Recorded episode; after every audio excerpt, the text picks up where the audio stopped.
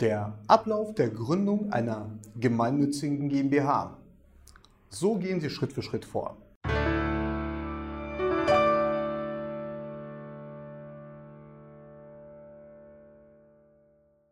Hallo meine Damen und Herren und herzlich willkommen beim Videokanal für Unternehmensrecht.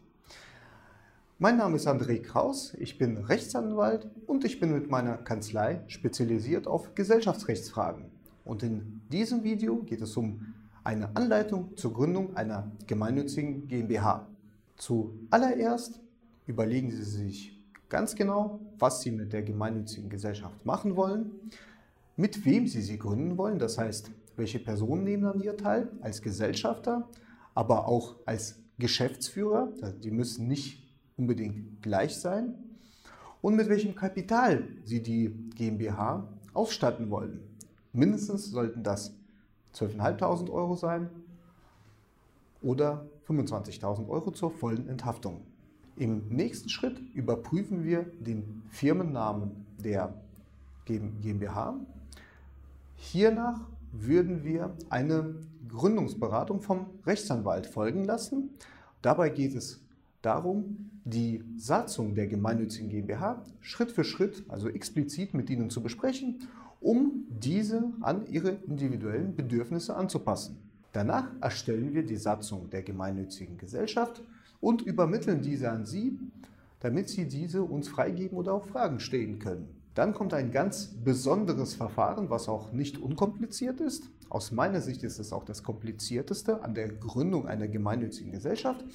Das ist das Klärungsverfahren beim Finanzamt. Wir adressieren daraufhin mit dem Satzungsentwurf das Finanzamt, um mit ihm die steuerliche Anerkennung der gemeinnützigen GmbH zu besprechen und eine Stellungnahme des Finanzamtes zu bekommen, damit später das Handelsregistergerichtsverfahren reibungslos abläuft. Im Anschluss, also an das Finanzamtsverfahren, wenn wir eine positive Bescheinigung bekommen haben, organisieren wir einen Notartermin, einen Beurkundungstermin für die gemeinnützige GmbH. Und erst nach dem Beurkundungstermin eröffnen Sie ein Konto und zahlen die Stammeinlage ein. Spätestens zu diesem Zeitpunkt sollten Sie den Briefkasten der gemeinnützigen GmbH auch beschriftet haben, denn dann kommt wahrscheinlich eine Nachricht des Registergerichtes im Registergerichtsverfahren. Und wenn es zu keiner Beanstandung kommt, der wir dann auch abhelfen würden, wird die gemeinnützige GmbH ins Handelsregister eingetragen. Jetzt würden wir eine Abschlussberatung durchführen und dann die steuerliche Anmeldung der gemeinnützigen GmbH durchführen.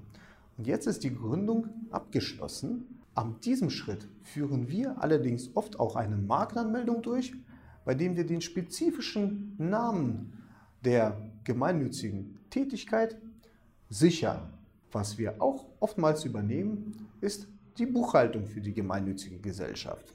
Ich hoffe sehr, dass Sie dieses Video informativ und aufschlussreich fanden. Wir haben für Sie eine Menge juristischer Informationen zur Gründung einer gemeinnützigen Gesellschaft, beispielsweise in Form einer gemeinnützigen GmbH, auf unserer Webseite bereitgestellt.